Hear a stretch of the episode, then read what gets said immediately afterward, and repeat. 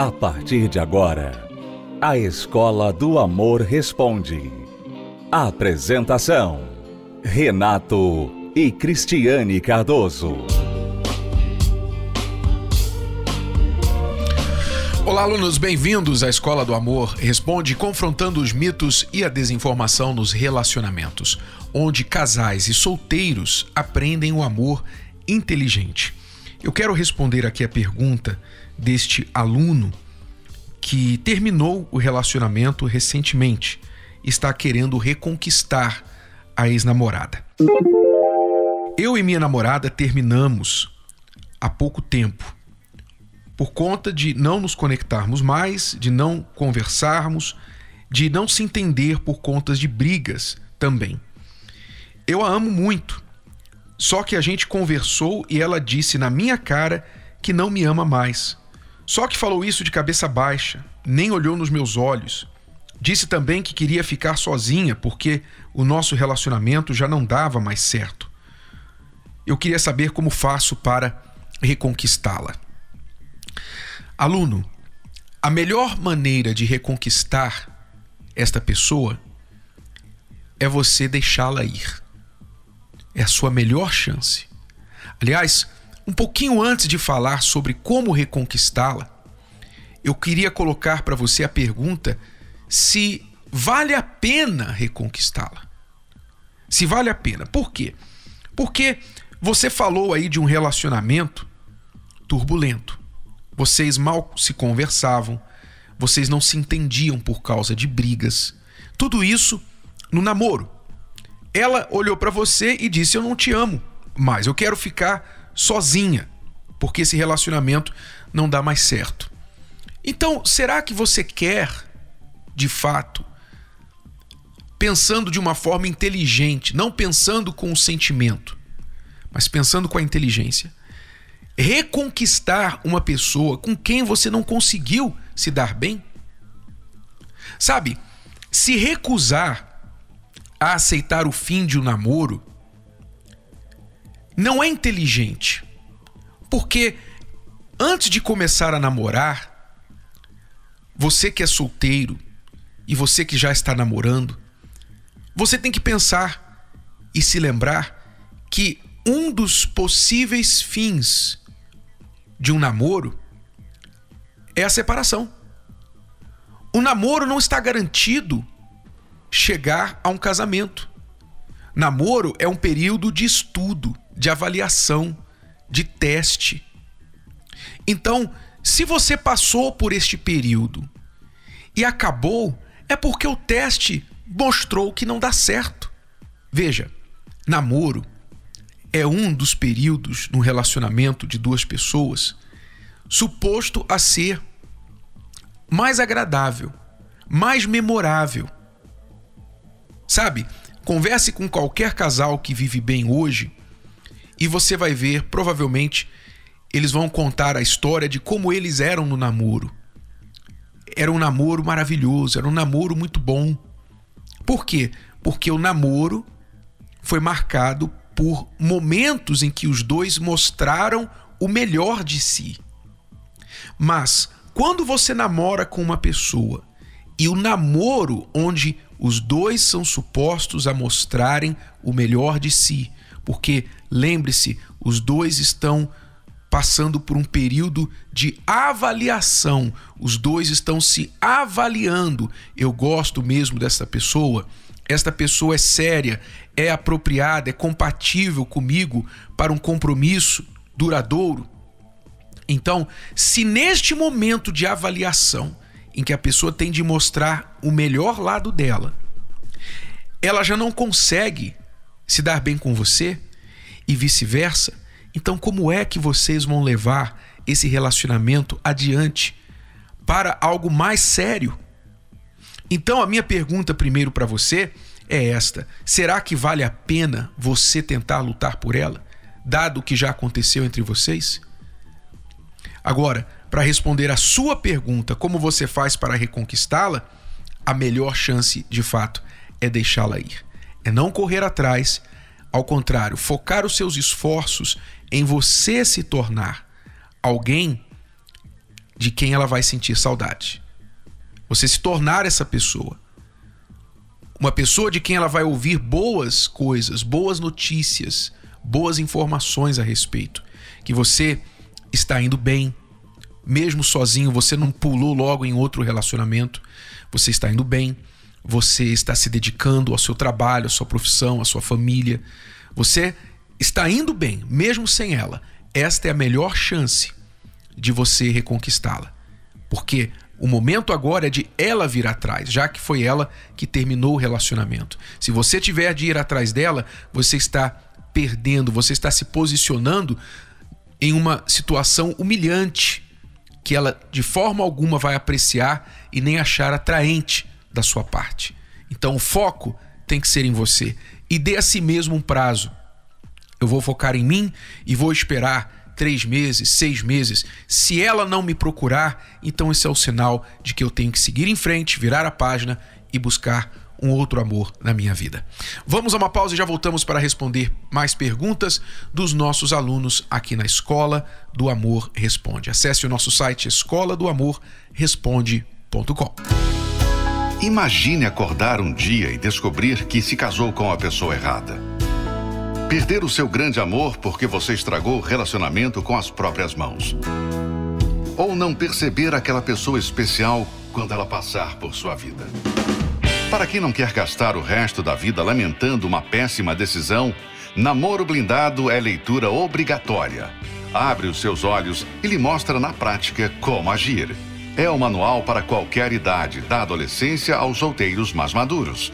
Afinal, nunca é cedo nem tarde demais para aprender o amor inteligente. Livro Namoro Blindado. O manual do século XXI para antes, durante e depois de namorar. Adquira já o seu. Mais informações acesse namoroblindado.com. namoroblindado.com. Estamos apresentando a Escola do Amor Responde, com Renato e Cristiane Cardoso. A Ada nos mandou uma pergunta aqui. Ela disse o seguinte: Estou casada há mais de cinco anos. De dois meses para cá, descobri que o meu esposo tem outra. Porém, mesmo eu sabendo, ele nega e prefere dar atenção para ela mais do que para mim. Eu acredito na palavra de Deus. Por isso, não dei entrada com o pedido de divórcio. O que fazer porque essa situação está acabando comigo? Ora, Ada, você sabe que ele tem outra. E ele continua negando, mas tem envolvimento com ela. Né? Ele nega, mas tem envolvimento com ela. Quer dizer, está fazendo você de trouxa, de idiota. E você se mantém com ele porque você crê na palavra e não acredita em divórcio. Ora, a palavra que você acredita, a palavra de Deus, a Bíblia fala que a única, a única abertura para o divórcio concedida pelo próprio Deus é a infidelidade. Ele está sendo infiel a você. Então, a desculpa de, ah, eu acredito na palavra e por isso não dou entrada no divórcio é esfarrapada, porque a palavra diz que você tem direito ao divórcio.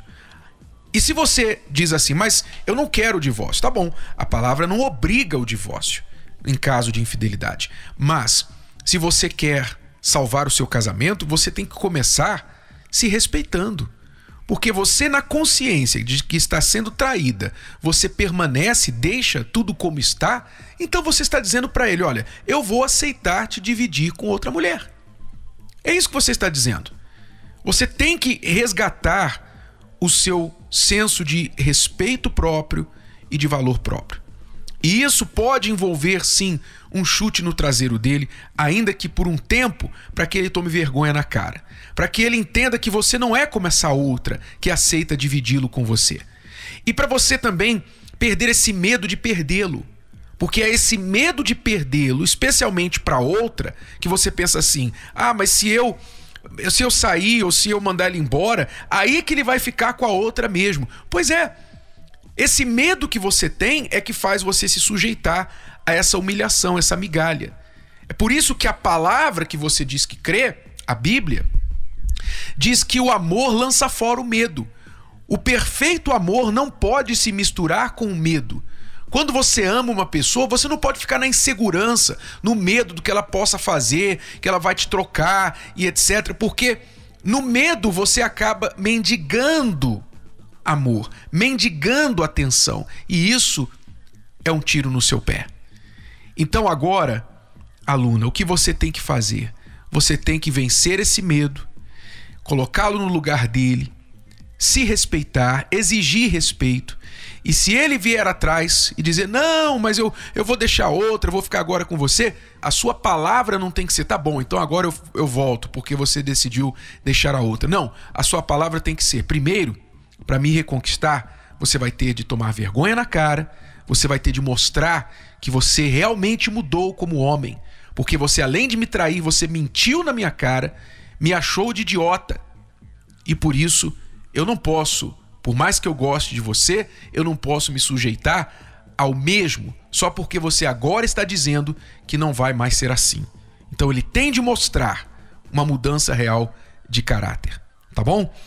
Então essa é a nossa dica para você, aluna. Vamos a mais uma pergunta. Olá, meu nome é Angélica, eu tenho 20 anos.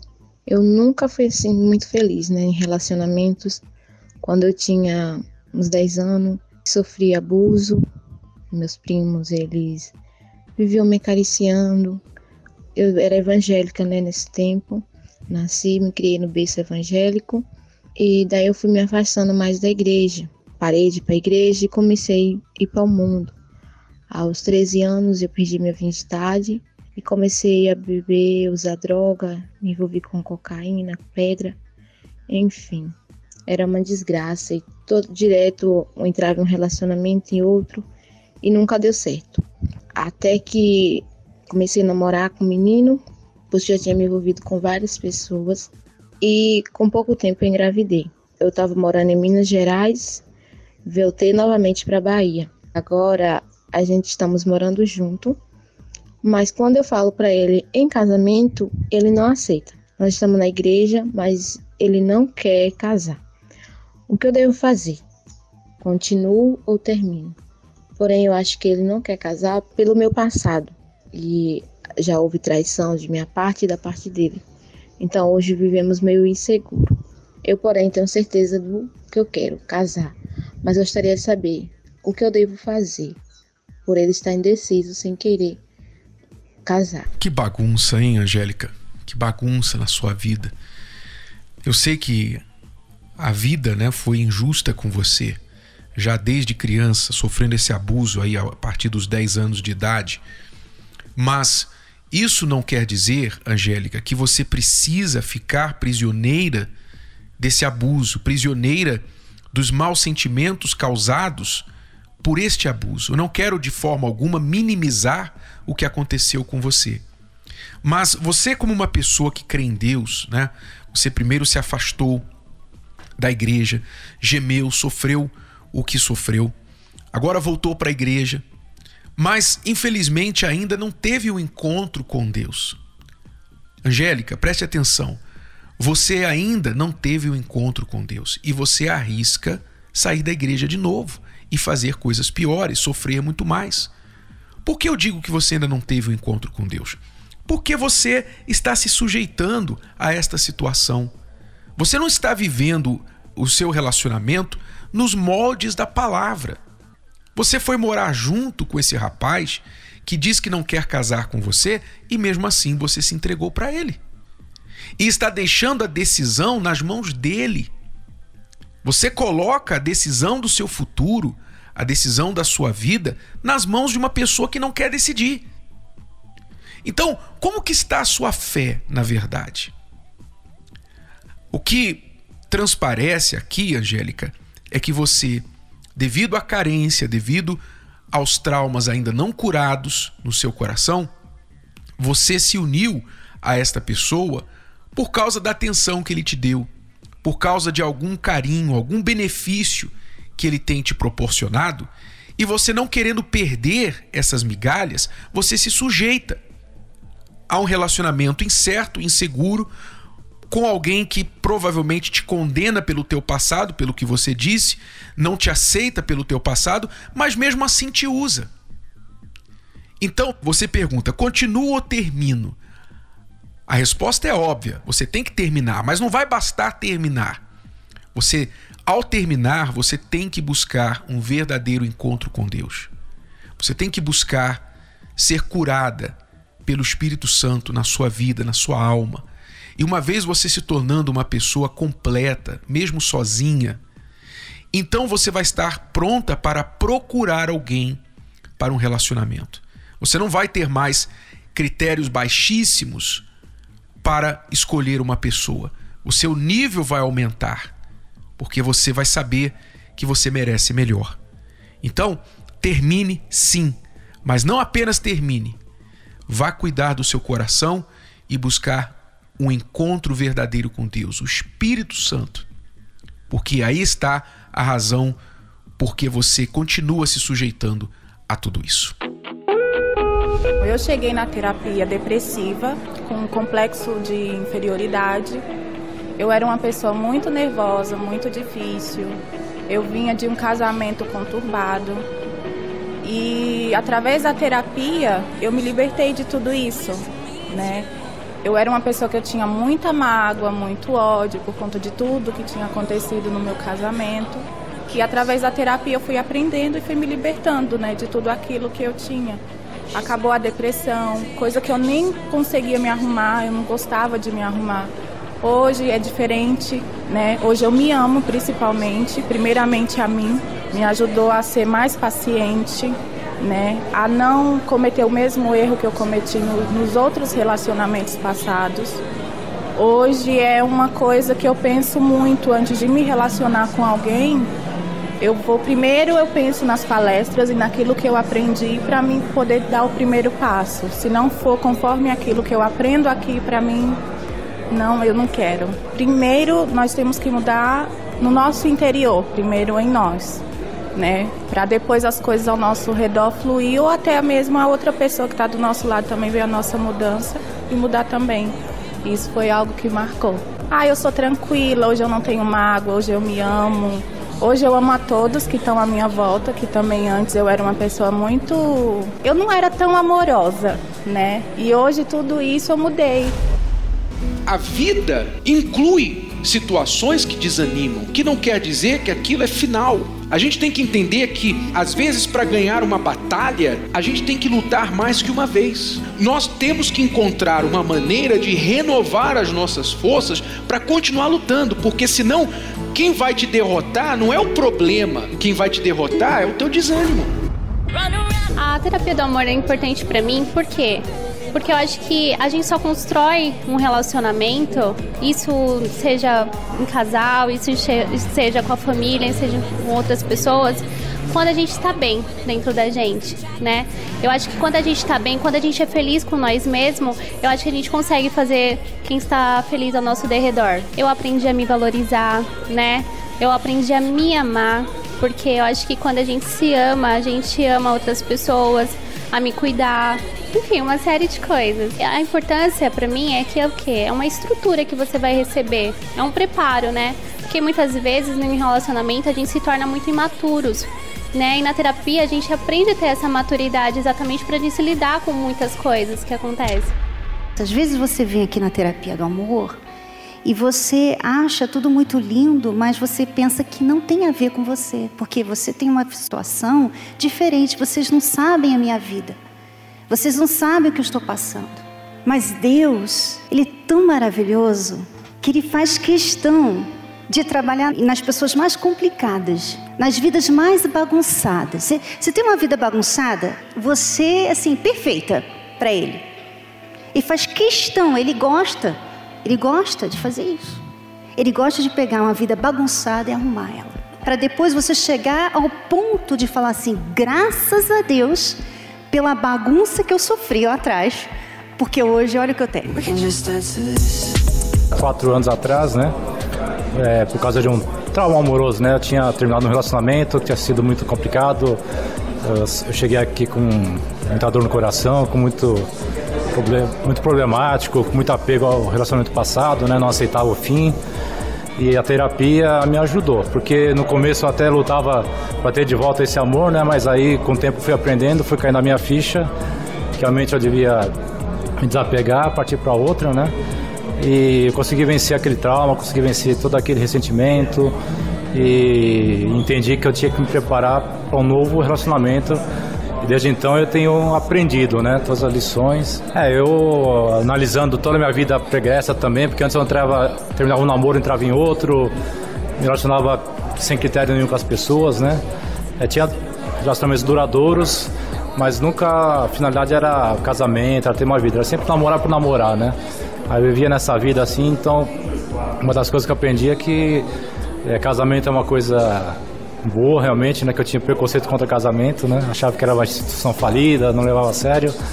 Eu enxerguei a importância do casamento, tive mais critérios para escolher, para dizer não. Então, hoje eu estou preparado mesmo para entrar num relacionamento sério e com um objetivo, né? De uma vida a dois. A terapia do amor faz parte da minha vida. Participe da Terapia do Amor. Mais informações acesse terapia do amor.tv ou ligue para 0 operadora 11 3573 3535. Terapia do Amor, a mudança da sua vida amorosa. Acompanhe 10 razões para fazer a terapia do amor. 1. Um, se curar das feridas de relacionamentos passados. 2. Aprender o amor inteligente. 3. Se preparar antes de namorar. 4. Saber escolher alguém compatível. 5. Desbancar os mitos de relacionamentos. 6. Reconquistar um amor perdido. 7. Aprender a se valorizar. 8. Restaurar um casamento em crise. 9.